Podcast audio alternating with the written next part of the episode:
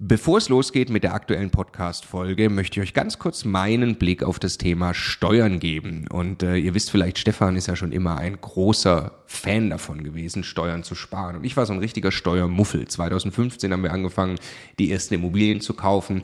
Und Stefan war schon immer drauf und dran, jeden Cent Steuern zu sparen, den man irgendwo sparen kann. Und ich fand das Thema immer irgendwie ein bisschen nervig. Ich dachte, ah ja, warum soll ich mich damit beschäftigen? Klar ist es toll, weniger Steuern zu bezahlen. Aber jetzt wollen wir doch erstmal Immobilien kaufen, Business aufbauen und so weiter.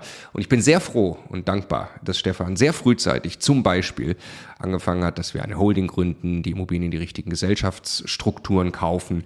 Ähm, und ja, wa warum? Also was habe ich dann äh, in den letzten Jahren jetzt äh, lernen dürfen von Stefan und natürlich dann speziell von Martin Richter, der ja, äh, ja wirklich, ich würde mal sagen, Deutschlands bester Steuerberater für Immobilieninvestoren ist. Was ich lernen durfte, ist, dass zum einen Immobilieninvestoren tatsächlich sehr viel mehr Möglichkeiten haben, Steuern zu sparen. Das ist schon sehr eindrucksvoll, was man alles machen kann. Aber dann, und das ist der entscheidende Punkt, sind die gesparten Steuern ja pures Eigenkapital. Es geht also nicht nur darum, dass ich jedes Jahr x tausend Euro weniger Steuern bezahle, sondern es geht darum, dass ich dieses Geld als pures Eigenkapital, als Immobilieninvestor ja wieder ans Arbeiten bringe und sie mit zweistelligen Eigenkapitalrenditen einsetze. Und ich mir dann anschaue, wie viel größer mein Vermögensaufbau ausfällt, zum Beispiel über zehn Jahre, dann kann es gut sein, ich habe nachher das doppelte Vermögen, weil ich mich eben damit beschäftigt habe, Eigenkapital schon vorzugehen, indem ich möglichst viel oder möglichst wenig Geld ans Finanzamt äh, äh, bezahle und möglichst viel Steuern spare, die ich wieder reinvestieren kann. Genau deshalb machen wir seit vielen Jahren sehr viele Inhalte gemeinsam mit Martin Richter und wenn du Lust hast, einmal zu erfahren, welche Möglichkeiten es alles gibt, der eine große Rundumüberblick, dann ist unser Live-Webinar kostenlos, 100% kostenloses Live-Webinar mit Martin Richter genau das Richtige. Eine Stunde lang geht er durch alle steuerlich relevanten Themen für dich als privater Immobilieninvestor. www.immocation.de slash Steuerwebinar.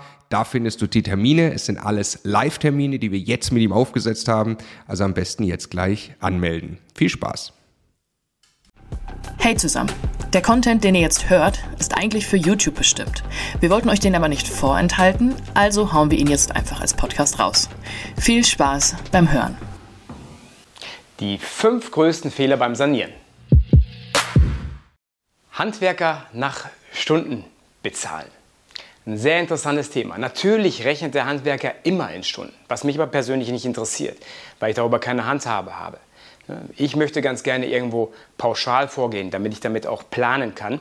Und deswegen frage ich nie, wie viele Stunden brauchst du dafür, sondern ich frage immer pauschal, was kostet mich dieses Gewerk? Was kostet mich in dieser Umsetzung und wie, lieber Handwerker, kann ich am besten irgendwo noch sparen? Was wäre ein Bereich innerhalb des Gewerks, was vielleicht eine Hilfskraft übernehmen könnte, um dich zu entlasten, die ich vielleicht für 20 Euro die Stunde kriegen kann und nicht für 40 bis 60 Euro die Stunde oder Fachkraft noch teurer. Also da ganz wichtig, bitte immer planerisch vorgehen und prüfen, was ich machen muss. Der Worst Case beispielsweise wäre, ähm, dass der Handwerker hier Weichklauseln einbaut und sagt, ich brauche prinzipiell einfach mal 100 Stunden für das Bad und ähm, lassen mir aber offen, weil ich den Zustand hinter den Wänden nicht kenne, nochmal weitere Stunden in Rechnung zu stellen. Das ist natürlich ein absolutes No-Go. Ja? Bitte hier pauschal vorgehen und wenn es Unklarheiten gibt, dann bitte darüber sprechen und das zumindest mal einmal per E-Mail oder WhatsApp ganz klar auch schriftlich kurz äußern. Das muss nicht lange sein, aber damit man einfach weiß, wo geht der Sanierungsfahrplan im Kleinen hin. Ein großer Fehler ist zum Beispiel, dem Handwerker einen zu hohen Vorschuss zu geben. Denn das kann schon mal dazu führen, dass äh, der Handwerker erstmal das Geld nimmt, um eine andere Baustelle zu subventionieren. Vielleicht hat er Rückstände äh, bei seinem äh, Baustoffhändler bezahlt erstmal dort seine, seine Rechnung und das Geld wird zweckentfremdet. Deshalb bitte immer nur nach Baufortschritt bezahlen, dann bleibt der Handwerker auch immer in eurer Nähe. Am Anfang geben wir dem Handwerker in der Regel einen Materialvorschuss. Mit diesem kann er dann in den Baumarkt gehen oder zu seinem Baustoffhändler, kann die Material Materialien einkaufen dann bekommt er natürlich äh, schon mal einen, ein kleines Honorar dafür, dass er starten kann. Und dann kontrollieren wir regelmäßig die Baustelle und wenn diese Sachen kontrolliert worden sind und äh, wir auch zufrieden, dann bezahlen wir ihn nach Baufortschritt. Zum Ende hin behalten wir immer 15 Prozent der vereinbarten Summe ein, denn wir machen eine Bauabnahme, gehen mit ihm alle Punkte durch und erst dann, wenn wir das für gut befunden haben, bekommt er seine Schlusszahlung. Ohne Plan kaufen. Ganz wichtig ist zuerst natürlich immer besichtigen bitte, damit ich den Ist-Zustand kenne. Des Weiteren muss ich mir natürlich Gedanken darüber machen, ähm, in welchem Zustand die Gewerke sind. Wir haben in der Regel eine Gesamtnutzungsdauer von etwa 40 Jahren bei allen Gewerken. Das kann man so als Faustformel nehmen. Ich muss also erörtern oder zumindest irgendwie herausfinden über den Makler oder andere Instanzen, ähm, Bauarchiv zum Beispiel oder Bausachverständigen, wenn es ja ganz, ganz schlimm ist, oder am besten mit einem Allrounder, dann kostet nicht so viel, in welchem Zustand die Gewerke sind.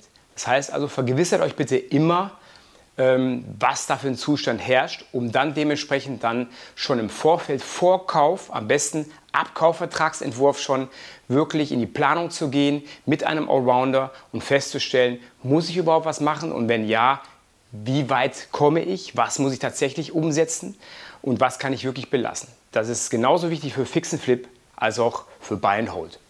Die falsche Reihenfolge bei den Gewerken. Man soll es zwar nicht meinen, aber es sind sogar solche Fehler schon passiert, dass Handwerker äh, eine Wand tapeziert haben oder verputzt und dann feststellen, es müssen ja noch Elektroleitungen verlegt werden. Also es macht überhaupt gar keinen Sinn, wenn beispielsweise ein Boden verlegt wird und danach werden die Wände gestrichen. Das führt in der Regel dazu, dass irgendwelche Farbflecken den Boden verunreinigen und man dann am Ende wieder äh, unter Umständen sogar den Boden äh, komplett wieder neu verlegen muss. Die richtige Reihenfolge beim Sanieren ist natürlich am Anfang zu entkernen, dann die Leitung zu verlegen, die Leitung, äh, die Wände dann auch wieder zu verschließen, zu streichen und dann erst den Boden verlegen und natürlich die Fußleisten zu montieren. An der Zielgruppe vorbei. Oftmals wird gerne gekauft, ohne dass man sich wirklich konkret Gedanken macht über sein Zielklientel, sein Zielmieter. Wir gehen immer zuerst hin und schauen uns an, was ist hier relevant. Der allgemeine normale Mieter, den mein Konkurrent übrigens auch immer nimmt, oder aber eben zu schauen, könnte hier vielleicht ein Sonderwohnkonzept einschlägig sein, also zum Beispiel ein Student oder eine Krankenschwester-WG oder eine Polizeiausbildungs-WG. Ähm, das ist ganz wichtig für uns, da wir prüfen dann anhand unseres Konzepts, was wir jetzt vornehmen, ähm, ob der Grundriss auch optimierbar ist. Also kann ich zum Beispiel ein Zimmer mehr generieren mit einfachen Mitteln. Und erst dann mache ich mir eigentlich Gedanken tatsächlich über Ausstattungsmerkmale, Leistungsbeschreibung in den Gewerken. Also muss ich überhaupt sanieren? Ähm, und äh, wie effizient, wie gehoben muss ich äh, hier sanieren. Also mit anderen Worten, als Beispiel braucht der Student ein Hängeklo, braucht er eine ebenerdige Dusche. Beides ist natürlich zu verneinen. Ja? Allein mit diesen beiden Mitteln spart ihr im Prinzip schon 3.000 bis 4.000 Euro. Das ist ganz wichtig, dass ihr in Zukunft die Zielmieter fokussiert.